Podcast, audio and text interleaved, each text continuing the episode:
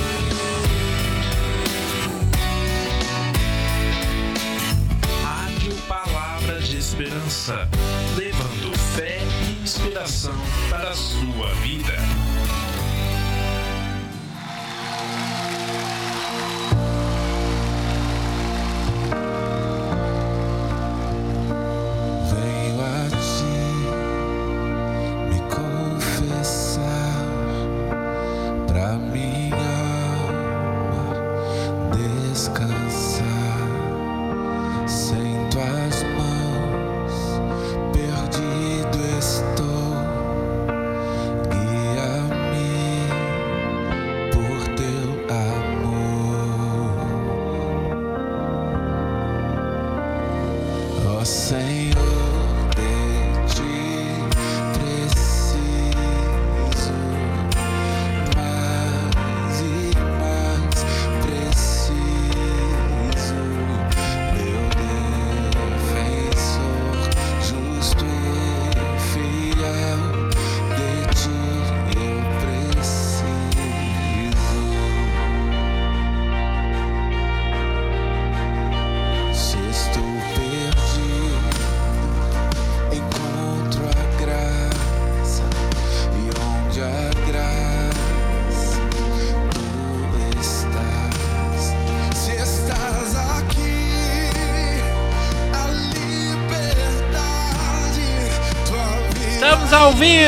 Beleza? Conseguimos contato com o Bispo Dário Garcia. Boa tarde. Boa tarde, Gabriel. Boa tarde a todos os ouvintes. Que Deus abençoe a todos. É um grande prazer estar aqui com vocês. Amém, graças a Deus, que bom que está tudo bem. Como é que está o Ministério Vencer em Cristo, a pastora Angélica, Lucas e a todos os membros aí de Fernandópolis aí da igreja. E eu gostaria já de pedir para o senhor já deixar o endereço aí, o telefone, eu já deixei é, antes de entrar, mas eu gostaria que senhor deixasse o endereço aí da igreja em Fernandópolis e como é que está aí, como é que está o clima. Sim, o Ministério Vencer em Cristo fica na, na rua Maria Rosa Pilbelli com a Avenida da Saudade, tá? No bairro Ana Luísa, fica logo ali na, na esquina. Inclusive hoje nós temos uma reunião para libertação, quebra de maldições. Hoje é o nosso dia forte, é o dia de confrontar todo o mal. E eu deixo o convite aí para todos os ouvintes que quiserem participar dessa reunião, os que moram nas proximidades. Amém. E fale os horários de culto que o senhor tem nos dias da semana e também aos finais de semana. Alô? Fala para nós é, quais os horários de culto e os, os horários e os dias de culto que o senhor tem no Ministério Vencer em Cristo. Às quartas e sextas-feiras, às 19h30, nós temos na quarta o culto de busca do Espírito Santo e estudo bíblico. Nas sextas, libertação, quebra de maldições. Quartas e sextas, às 19h30. E aos domingos, às 19 reunião para a família. Amém. Okay? Amém. Glória a Deus. E o que o Senhor tem preparado para nós hoje, aqui, hoje, é, para você que está ouvindo no podcast, esse programa foi, é, está sendo gravado no dia 15 de março de 2019 e vamos lá. E qual, qual a mensagem de hoje? Qual o livro e o versículo? E qual o tema da mensagem que o Senhor tem preparado para hoje?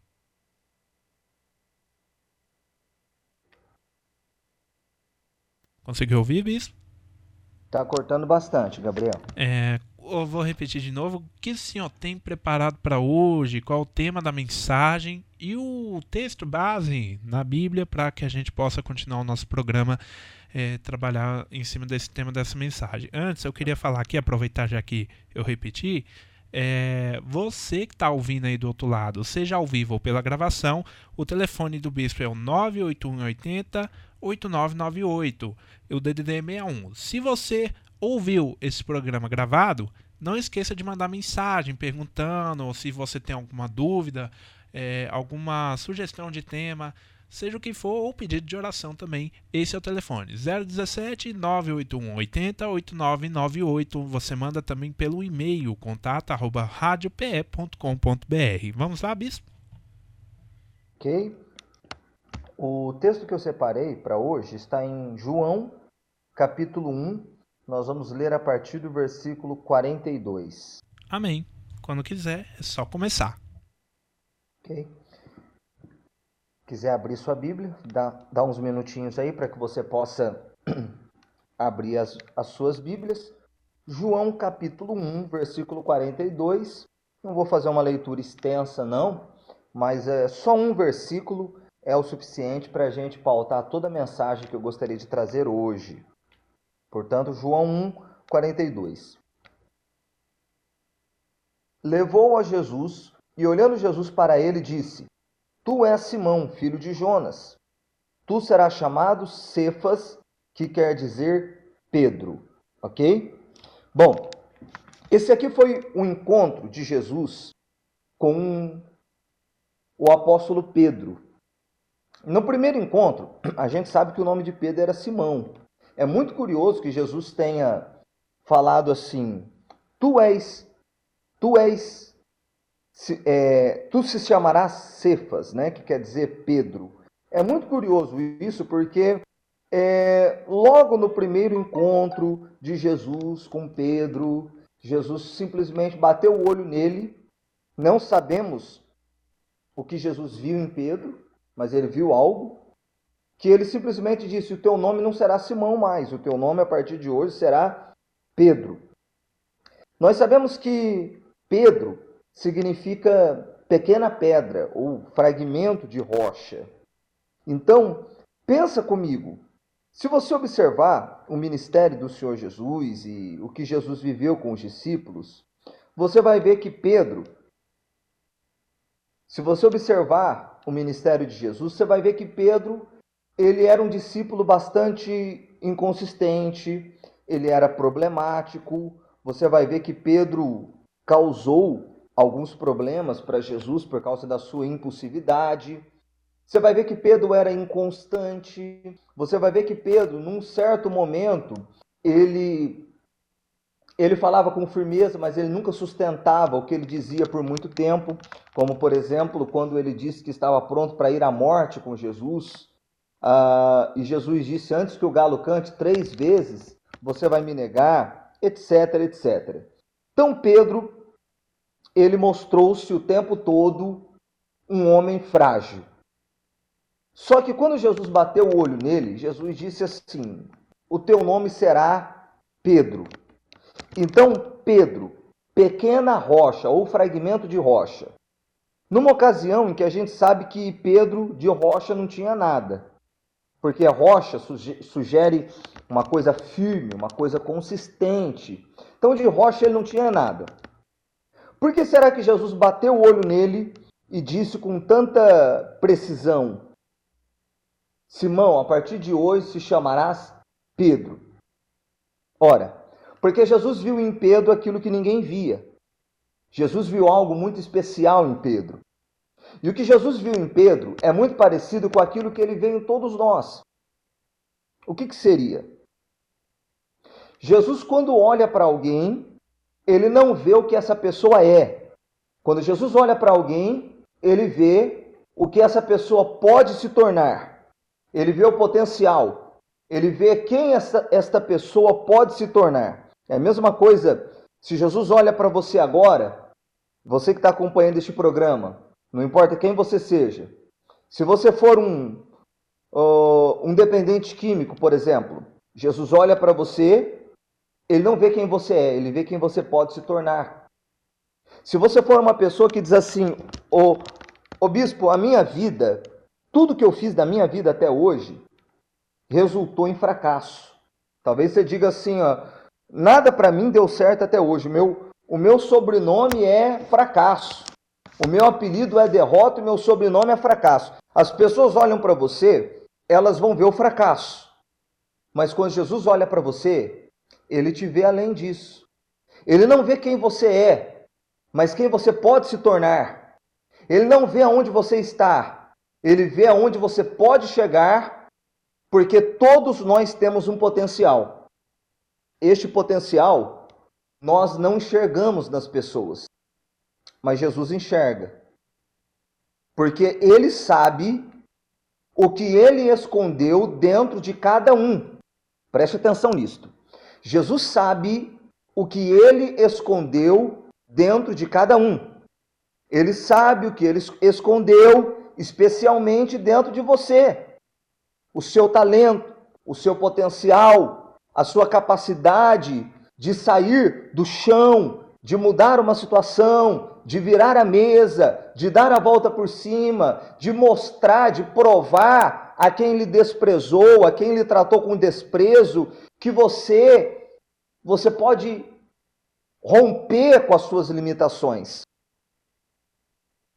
As pessoas olhavam para Pedro e elas viam quem? Elas viam um pescador, elas viam um homem turrão, sem, sem muito estudo ou sem nenhum estudo. Quando Jesus olhou para Pedro, Jesus viu um dos grandes líderes da igreja primitiva. Está entendendo? Jesus olha para Pedro e ele vê o que ninguém vê. Porque aquele homem impulsivo, turrão, que muitas vezes não podia sustentar o que ele mesmo dizia. Aquele homem, às vezes medroso, acovardado, ele havia de se tornar um dos grandes líderes da igreja primitiva. E é interessante a gente uh, analisar que Pedro foi um dos precursores do evangelho. É interessante a gente analisar que por onde Pedro passava, os enfermos queriam que apenas a sombra de Pedro passasse por eles para que eles fossem curados. Um homem cheio da unção, cheio do poder, um grande homem de Deus. Portanto, que ele foi, ele foi um dos líderes da igreja primitiva e um dos precursores do evangelho. Mas o que eu quero te dizer é que quem olhava para o Pedro pescador não via nada especial nele. Como quem olha para você hoje, para mim, para nós, de repente não vê nada de especial em nós. Mas não se trata do que do que nós somos.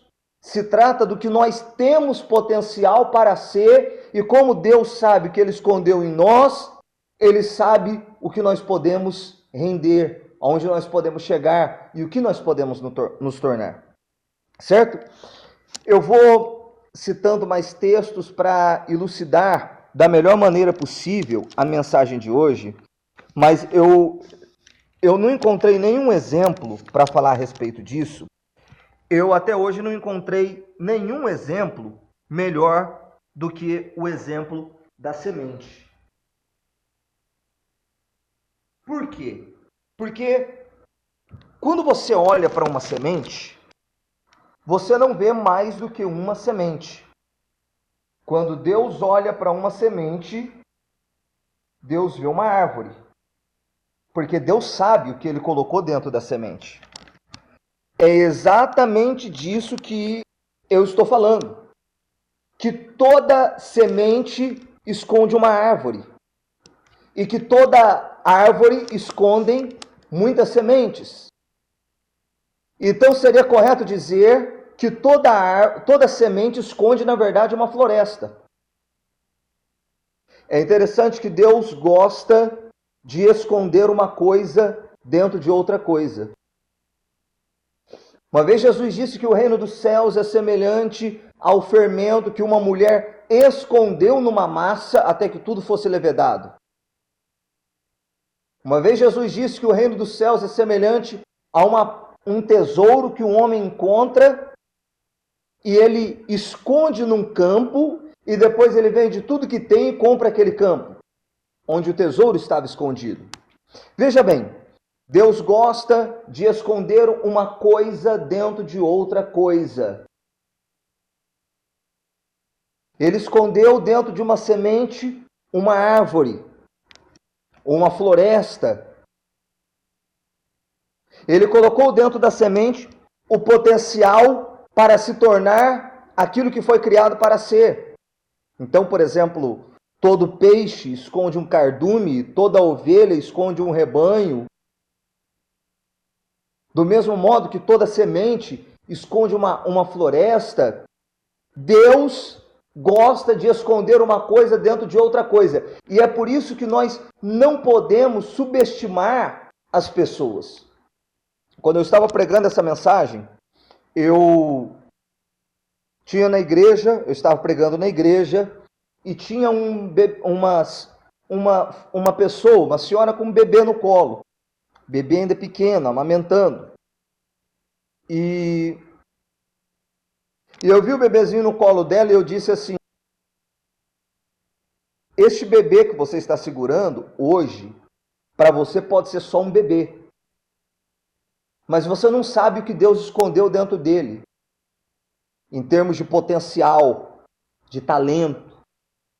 Então você pode estar segurando um bebê, mas você pode também estar segurando um engenheiro, um professor, um ator, você pode estar segurando também um grande profissional, um grande médico, um grande empresário. A gente tem um hábito de subestimar as pessoas, mas não deveríamos, porque nós nunca sabemos o que Deus escondeu dentro de cada um. É disso que eu quero falar, porque Jesus olha para Pedro e diz: Olha, é, atualmente até então, Simão, Jesus fala, não será mais, você não será mais chamado de Simão, você será chamado de Pedro. Porque Deus viu algo nele que as pessoas não viam. Conta-se que um homem tomou um táxi e entrou no banco de trás e durante a viagem ele foi conversando com o taxista. Conversando, conversando, conversando. E pegou um pouco de intimidade, ele começou a desabafar alguns problemas que ele vinha passando. E ele falou: Olha, eu estou arrasado, estou arrasado, arrasado, porque eu descobri, é, eu e a minha, eu, eu sou casado há alguns anos, e eu descobri que a minha esposa está grávida. E essa criança não podia nascer agora, porque eu estou desempregado, minha esposa está desempregada, nós estamos é, numa situação financeira muito difícil, estamos para ser despejados da casa que nós moramos. E, e, e, essa criança, eu não sei se eu posso deixar ela nascer, porque não é o momento. E a, a, o taxista calado, só ouvindo, a hora que ele acabou de falar, o taxista não aguentou, parou o táxi puxou o freio de mão, virou para trás e disse assim: Ei, quem garante que não é esta criança que está no ventre da sua esposa que vai dar um jeito nessa situação? E esse homem ficou pasmo com o que ele ouviu daquele taxista. E ele falou: Você tem razão. Você tem razão.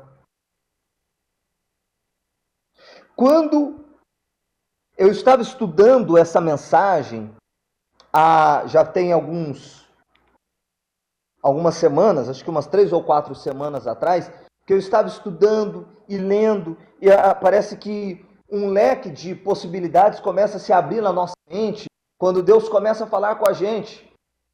Enquanto eu ouvia, eu, eu, eu, eu estava com a Bíblia aberta, lendo, sentado na mesa, procurando ouvir a voz de Deus, de repente eu olhei para o meu filho, meu filho de três anos, e eu falei, gente, olha que coisa incrível. Eu estou vendo uma criança de três anos, meu filho. Mas eu, eu, eu também estou vendo um empresário em potencial, um economista em potencial, eu estou vendo também um, talvez um evangelista em potencial, um pastor em potencial, um grande pregador do evangelho em potencial. Porque nós não sabemos o que Deus reservou para nós e o que Deus escondeu dentro de cada um. E por não saber, é que nós agimos às vezes de maneira ignorante.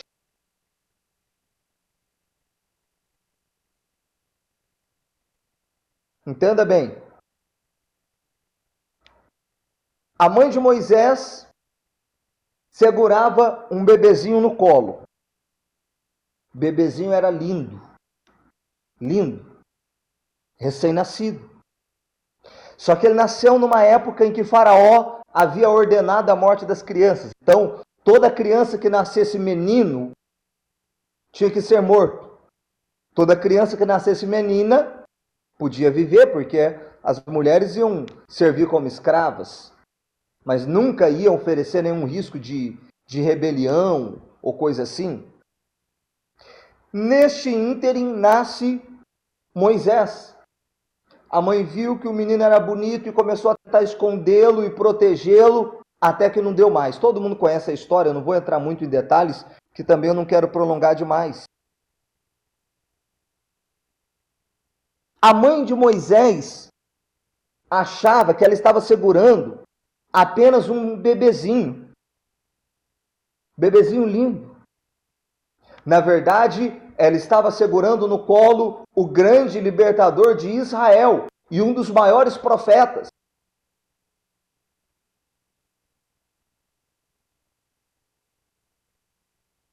Entenda bem, querido ouvinte, nós nunca sabemos o que Deus escondeu dentro de alguém.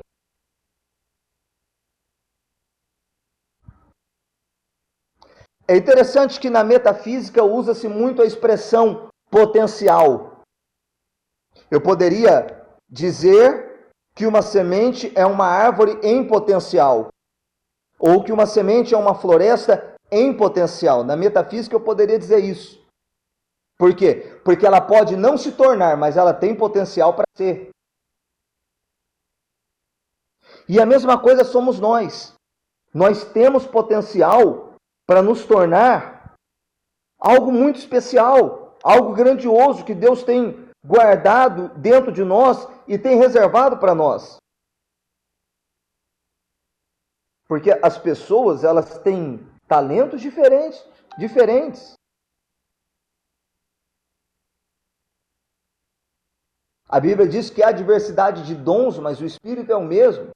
E que uns ele chama para pastores, doutores, evangelistas. E a palavra de Deus diz: cada um fique na vocação em que lhe foi proposta, ou que foi chamado. O que, que significa isso? Quer dizer que há, há uma vocação específica para cada pessoa, e nesta vocação você tem que ficar. Para isso, a gente precisa aplicar, nos aplicar todos os dias a descobrir qual é o propósito da nossa vida. Porque a maior tragédia que pode existir é uma vida sem propósito. A maior tragédia que pode existir não é nem a morte propriamente dita, mas uma vida sem propósito. O que, que é um propósito? O propósito é aquilo que dá sentido à sua vida. Ou seja, a sua vida vai ser mesquinha, a sua vida vai ser vazia até o dia em que você encontrar o seu propósito. Então, eu acredito que a maior missão que nós temos nessa vida é, primeiro, encontrar o nosso propósito de vida, a nossa finalidade, aquilo que dá sentido à nossa vida, e a segunda coisa é não sair mais disso, é nos aplicar nisso todos os dias da nossa vida até chegar no nosso potencial máximo.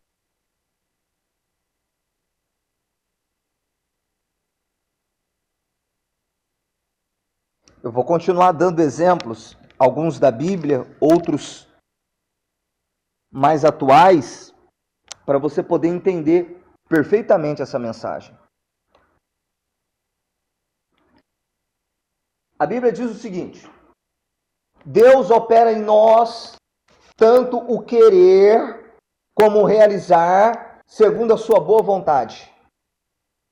Então, Deus opera em nós tanto o querer quanto o realizar segundo a sua boa vontade. Então, no querer e no realizar, Deus está operando em nós.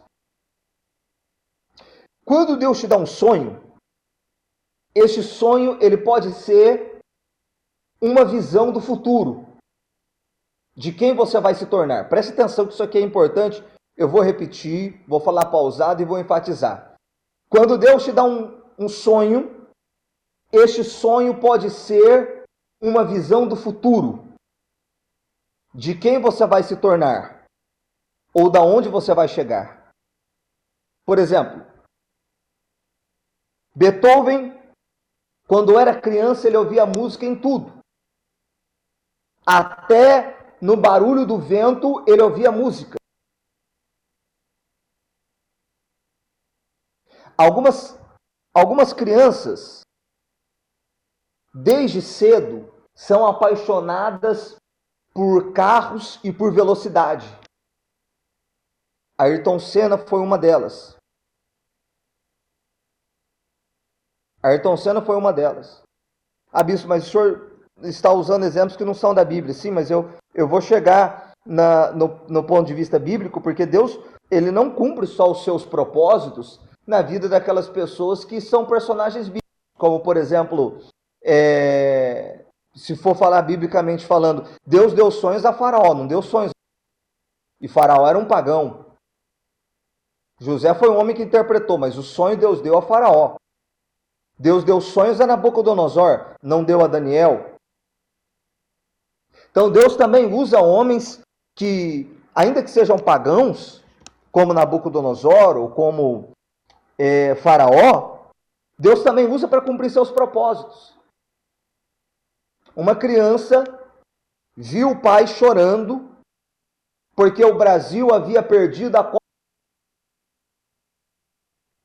E essa criança disse: Pai, não chora, que eu ainda vou ganhar uma Copa do Mundo para o senhor. O nome dessa criança era Edson Arantes do Nascimento.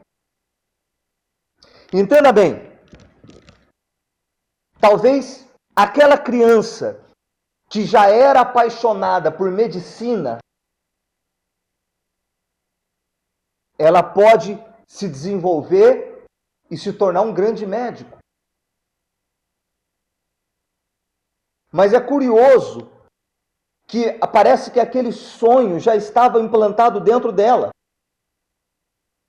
Porque Deus opera em nós tanto querer quanto realizar, segundo a sua boa vontade. Então, um sonho que você tem pode ser uma visão do futuro. Um sonho que você tem, já disse, repito, reitero de novo, pode ser uma visão que Deus está lhe dando do futuro, de quem você vai se tornar ou da onde você vai chegar.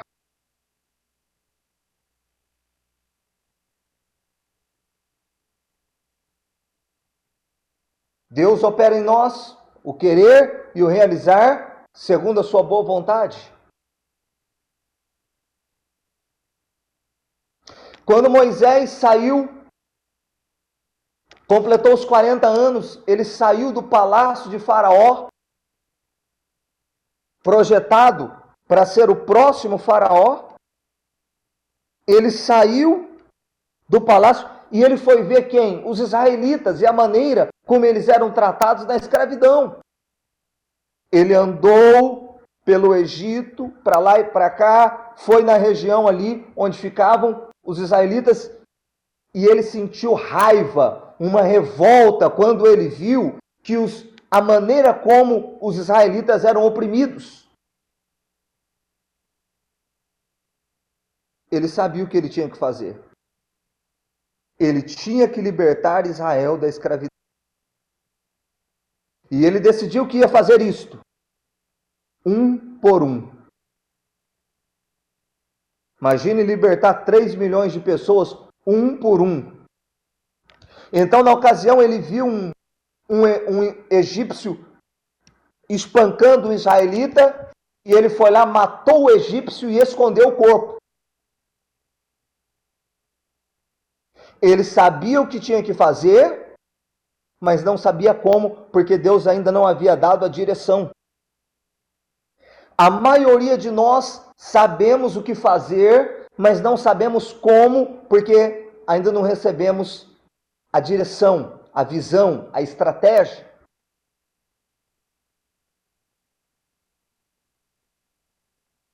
Se você diz assim, ô bispo, depois dessa mensagem, eu quero aplicar a minha vida em descobrir qual é o meu propósito, que dá sentido à minha vida. Você quer uma pista disto? Identifique o que te deixa irado, que o seu propósito de vida vai estar ali.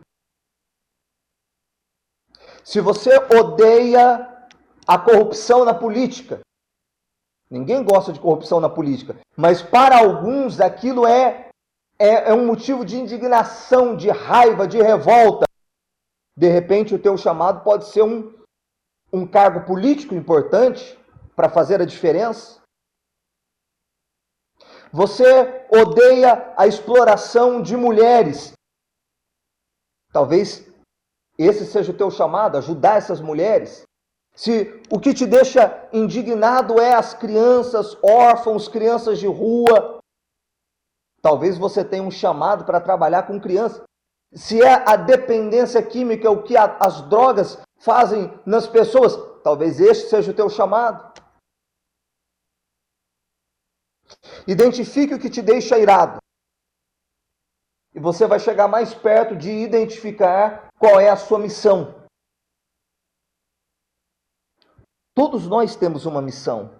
É claro que a minha não é a sua, como também a sua não é a minha. Mas todos nós temos uma missão. E eu vou dizer uma coisa. É pesado o que eu vou dizer aqui. Mas é, é a mais pura realidade.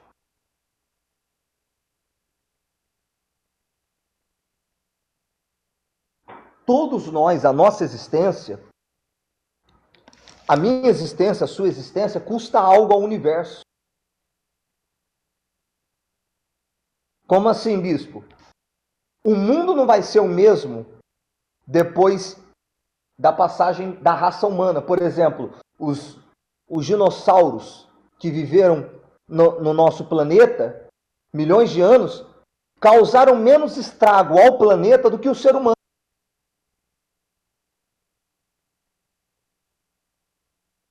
Por questões de destruição do meio ambiente, poluição, etc, etc. Mas não é só isso. A natureza nos dá o oxigênio. A gente respira oxigênio e devolve gás carbônico.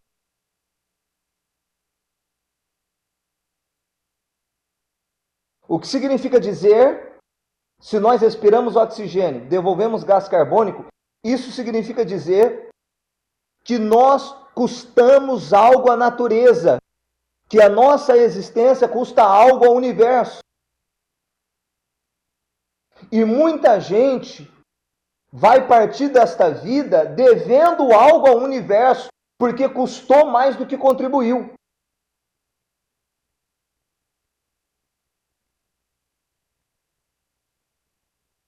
Quer dizer, quem são essas pessoas? São aquelas que levaram seus talentos seus dons para o cemitério, que nunca se desenvolveram na sua missão, na sua qualidade de vida e levaram seus dons e seus talentos para o cemitério.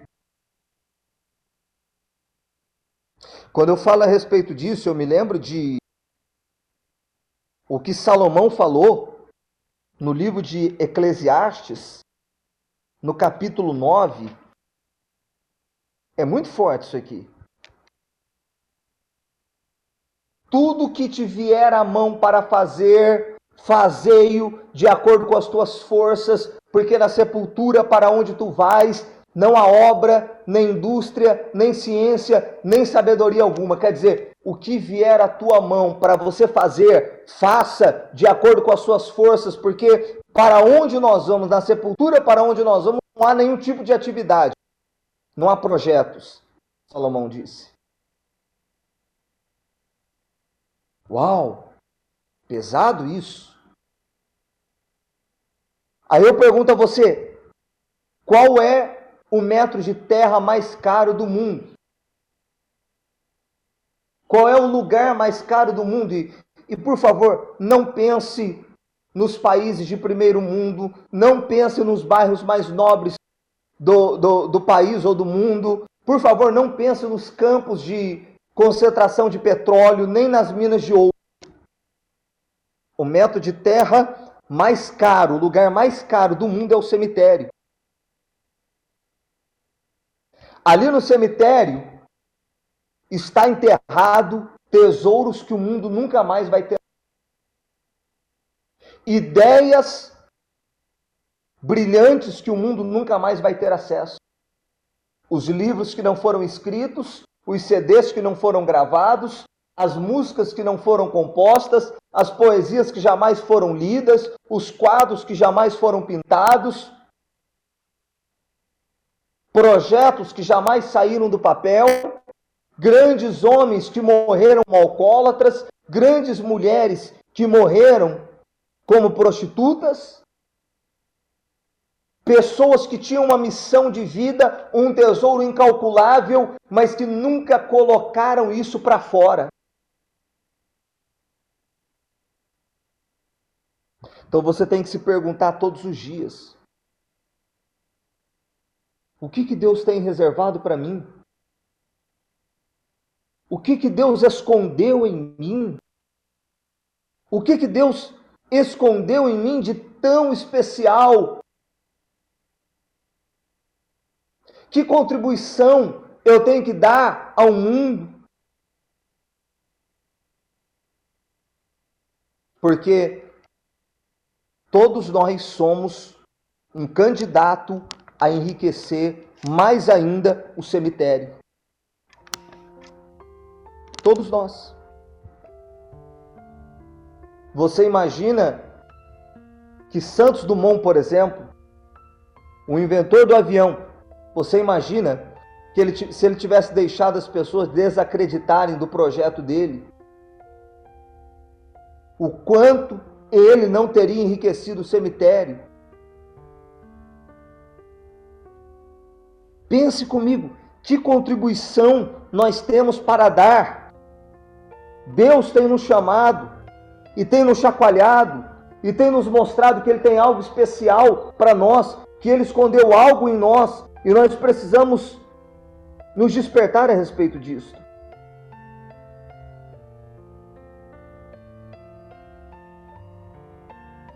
Agora pense novamente no exemplo. Qual é a maior tragédia que pode acontecer a uma semente? A maior tragédia é a semente morrer sem se tornar aquilo que foi criado para si. Quando uma semente morre, morre uma árvore. E agora você entende por que, que o diabo quer destruir. Agora você entende por que o inimigo deseja que você desista de tudo, que você pare de sonhar, que você chute tudo, jogue tudo para o alto e diga: e, e, chega. Porque talvez até o diabo tem visto o que Deus escondeu dentro de você, embora você seja incapaz de ver.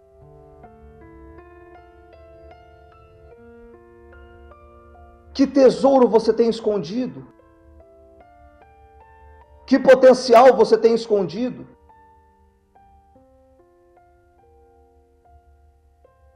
Que, que você sabe fazer? E o que é que você faz melhor do que a grande maioria das pessoas.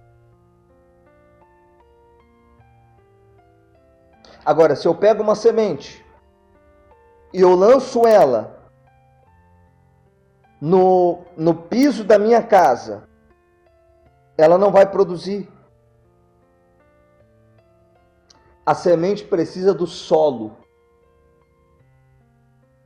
da terra,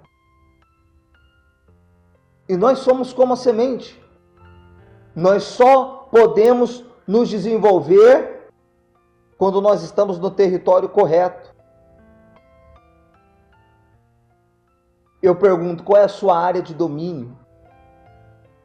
Qual é o seu talento? O que, que você faz bem?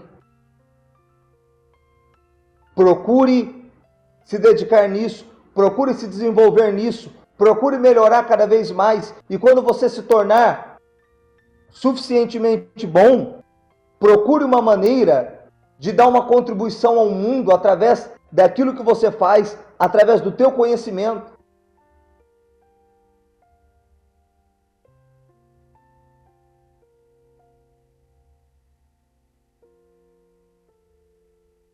Que Deus escondeu um sonho aí dentro de você e ele escondeu um talento.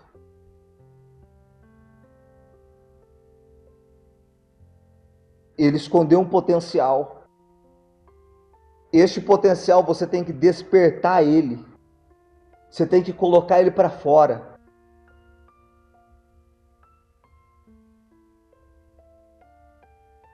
A Bíblia diz que Moisés não temeu a fúria do rei porque ele esteve firme como se estivesse vendo o invisível. Sabe, gente, aquilo que nos move, uma vida sem propósito. Se você tem uma vida sem propósito, você vai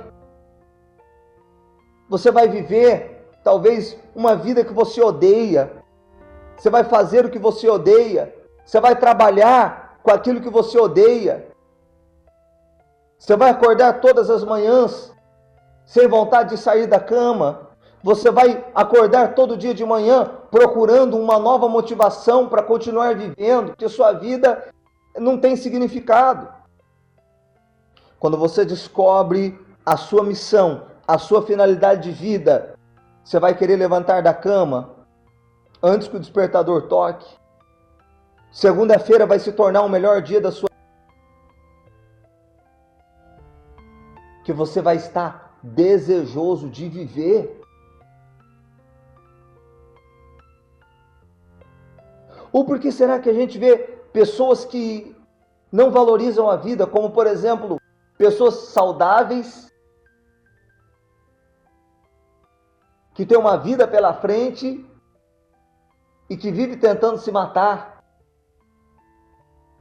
Enquanto tem pacientes em fase terminal no hospital e o que eles querem é viver.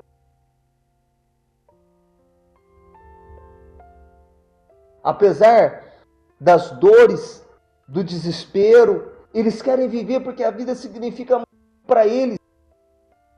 E a vida passa a ter esse brilho quando você encontra o significado. Por isso que a palavra de Deus diz: cada um permaneça na vocação em que foi chamado.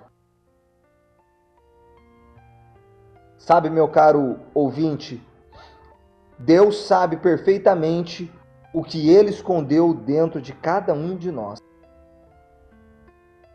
Por isso que ele olha para você hoje. Ele não vê quem você é ou onde você está. Ele vê o que você pode se tornar. Então, morra vazio. Não seja mais um candidato a enriquecer o cemitério. Coloca para fora seus dons seus talentos, se desenvolva. Que esse é, essa é a nossa missão nesta vida. É para isso que Deus nos tem chamado. Essa é a mensagem de hoje para todos os ouvintes. Que Deus abençoe a cada um. Em nome de Jesus. É basicamente isso, Gabriel, que todos os nossos ouvintes possam receber essa mensagem como um despertamento. Coloca na sua cabeça que você tem uma missão, que você tem que se colocar dentro deste propósito, Sim. que só assim a sua vida vai ter algum sentido.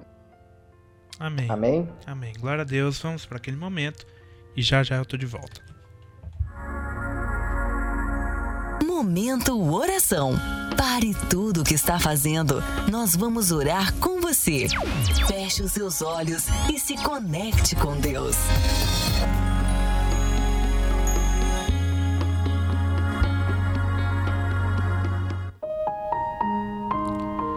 Vamos então para aquele momento. Eu convido ao bispo para que inicie a oração e você que está aí do outro lado, faça o que a Marcela Zanetti disse se conecte com Deus, feche seus olhos e vamos orar por você.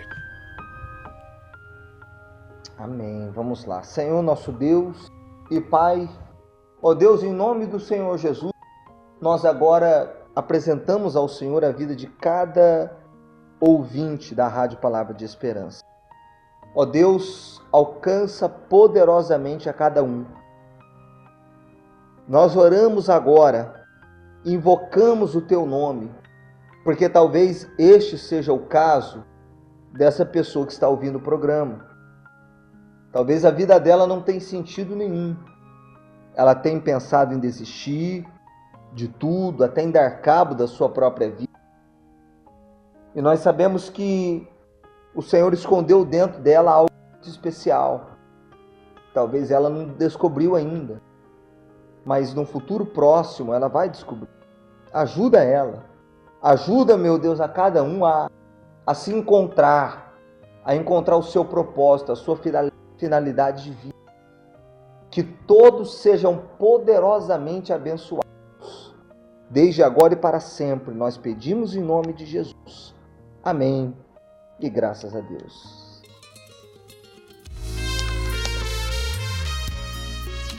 Muito bem, finalizamos mais um programa na presença de Deus.